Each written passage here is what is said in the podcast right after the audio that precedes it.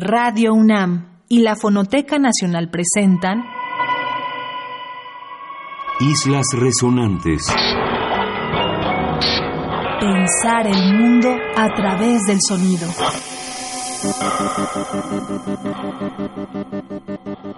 Buenas noches, bienvenidas y bienvenidos a una emisión más de Islas Resonantes, un programa que hacemos para pensar el mundo a través del sonido. En cabina está conmigo Oscar Peralta Caballero, productor de esta serie. Mi nombre es Cintia García Leiva. Esta noche presentaremos un nuevo DJ set de esta serie que hacemos, con invitadas, invitados que preparan un segmento de música en relación con un tema, como cada sesión de Islas Resonantes. En este caso, es el turno del compositor mexicano Iván Naranjo, que ha preparado 28 minutos de música en relación con el tema sonido y gesto. Es un espectro que pasa por ciertos usos vocales, la palabra en desuso, la palabra no terminada, incluso justamente como se titula la edición de hoy, esta gestualidad, esta potencia de lo que está a punto de ser anunciado o de lo que se articula sin llegar necesariamente a un discurso hablado. Muchas gracias por escucharnos. Se quedan con sonido y gesto el DJ set a cargo de Iván Naranjo. La lluvia. La lluvia. La lluvia no es lo mismo que la garúa, porque la lluvia es más espesa, cae en gotas más gruesas. La garúa es como un filamento, es casi como un vapor un poco más grueso que te moja la cara, pero no te golpea. La garúa acaricia el pelo, acaricia la cara. La gota golpea, golpea. La garúa no hace como una especie de vapor, más parecido a la cara, un poco más gordo, pero es parecido. Y deja toda la calle, al estar mojada, se ven todos los reflejos de las luces, que eso es muy lindo, sobre todo en el pavimento. Hay muchos hoyos en las calles, muchos hoyos. Entonces al haber hoyos, muchas veces los autos rompen los autos, las máquinas, por los hoyos que hay. Sin embargo, si uno es peatón y camina, le gusta. Le gusta mucho ver esos huecos, porque se hacen charcos de agua. Ahora, si la lluvia cae sobre un techo de chapa, ese es el punto, se cae sobre un techo de chapa, es una especie de ametralladora, una magnum, que hace eso es terrible. Si uno está abajo, no escucha. Hasta que para. Cuando escucha eso, no puede hablar, no puede escuchar al otro, se aísla por un, un ruido casi bélico, casi una guerra. Casi una guerra.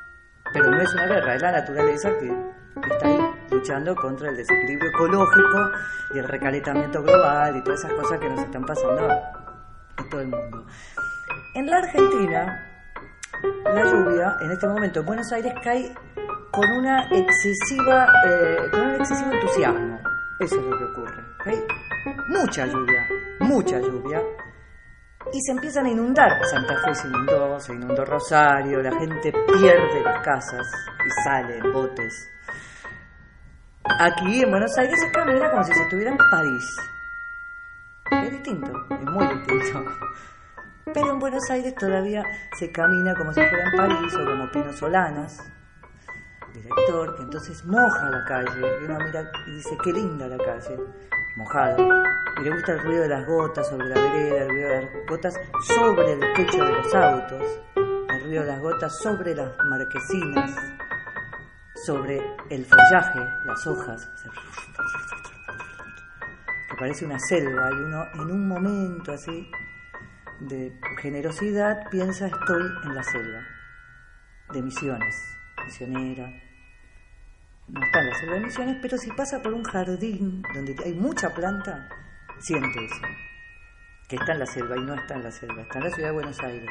Si está en el techo de chapa, ahí sonó, pues ya no es lo mismo. No es lo mismo. Cuando hay doble techo en las casas, eso se calma. Cuando hay chapa es un estruendo. Es muy difícil estar. Después agujerea, cuando viene con el granizo, vienen las piedras, que empieza... Eso ocurre cuando empieza la lluvia y uno dice, empieza la lluvia, empieza la lluvia, me voy a preparar. O voy a caminar por Buenos Aires, o voy a arreglar el techo, que es otra posibilidad. No es lo mismo que la selva misionera, porque el ruido de las hojas en la selva tiene otro cantar y eso es precioso. Hay que ir a la selva misionera.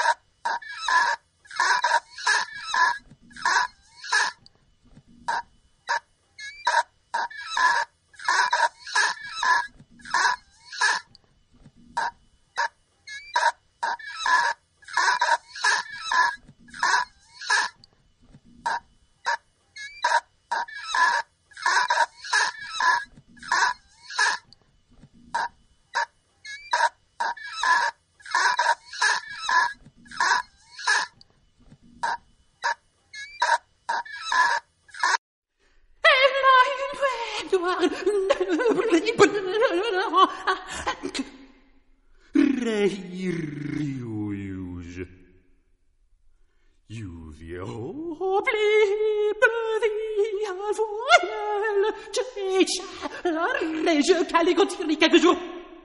Mais c'est faux, je suis honest and blessed. Tant talent, agents on, where have velvety cross, rosy devil, into my glad on the shackle flies.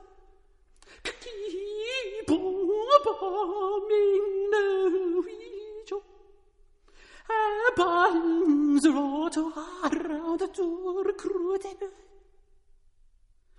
At herds med krutor et Beitenas her kara Shagas dogas dumre Av en prekon after Det har vært tur til pæsør så vær på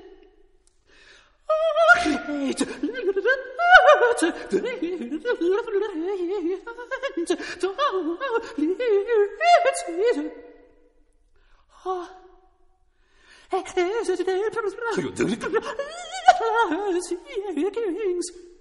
Fjæblong, rablong Freezing, frison, bota,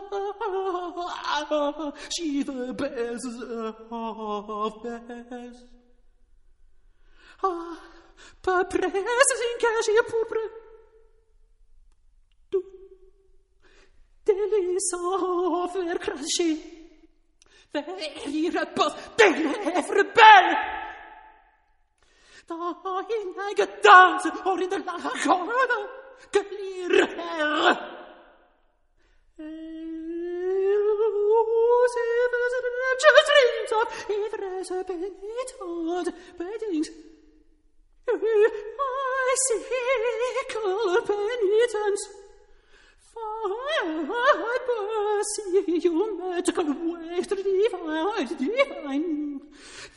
People brush the mess.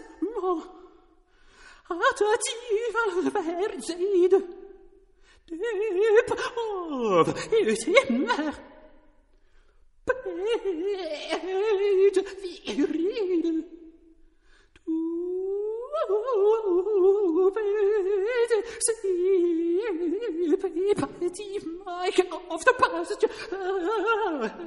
I know. Precious.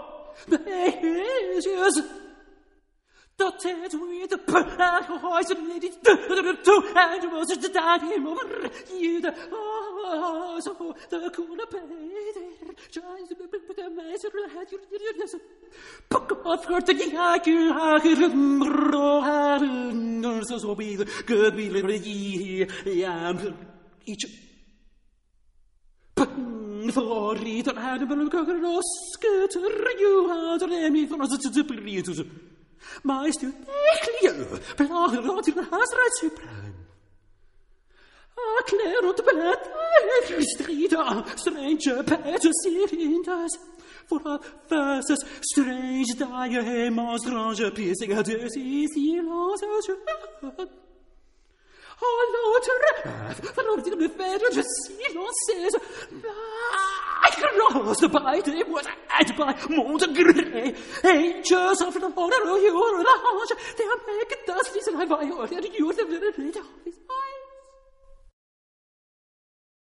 When I had a baby, I lost my sex drive. My husband came home from the war and found me sleeping with a woman.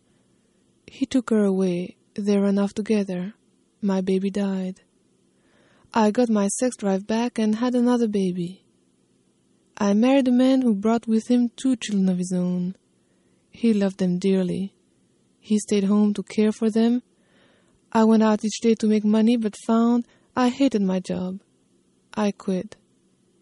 The man who gave me the job threatened to kill me if I left. He didn't kill me. I got another job. I fell in love. The person I loved did not love me. He told me to get lost. I threatened to kill him if he went out with other women. He did. I shot him. He recovered and came back to me begging my forgiveness. I couldn't love him anymore. I quit my job.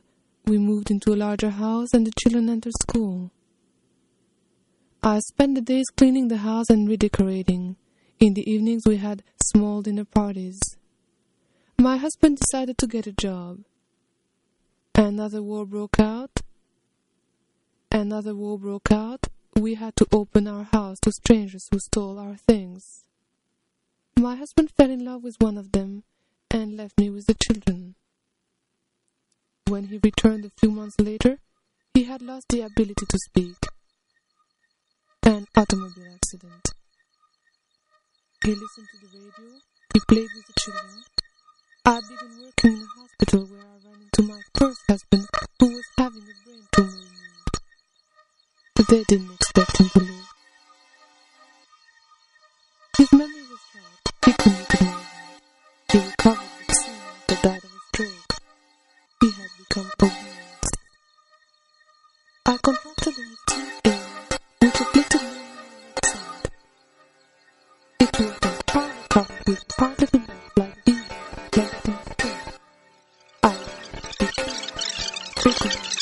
Thank you.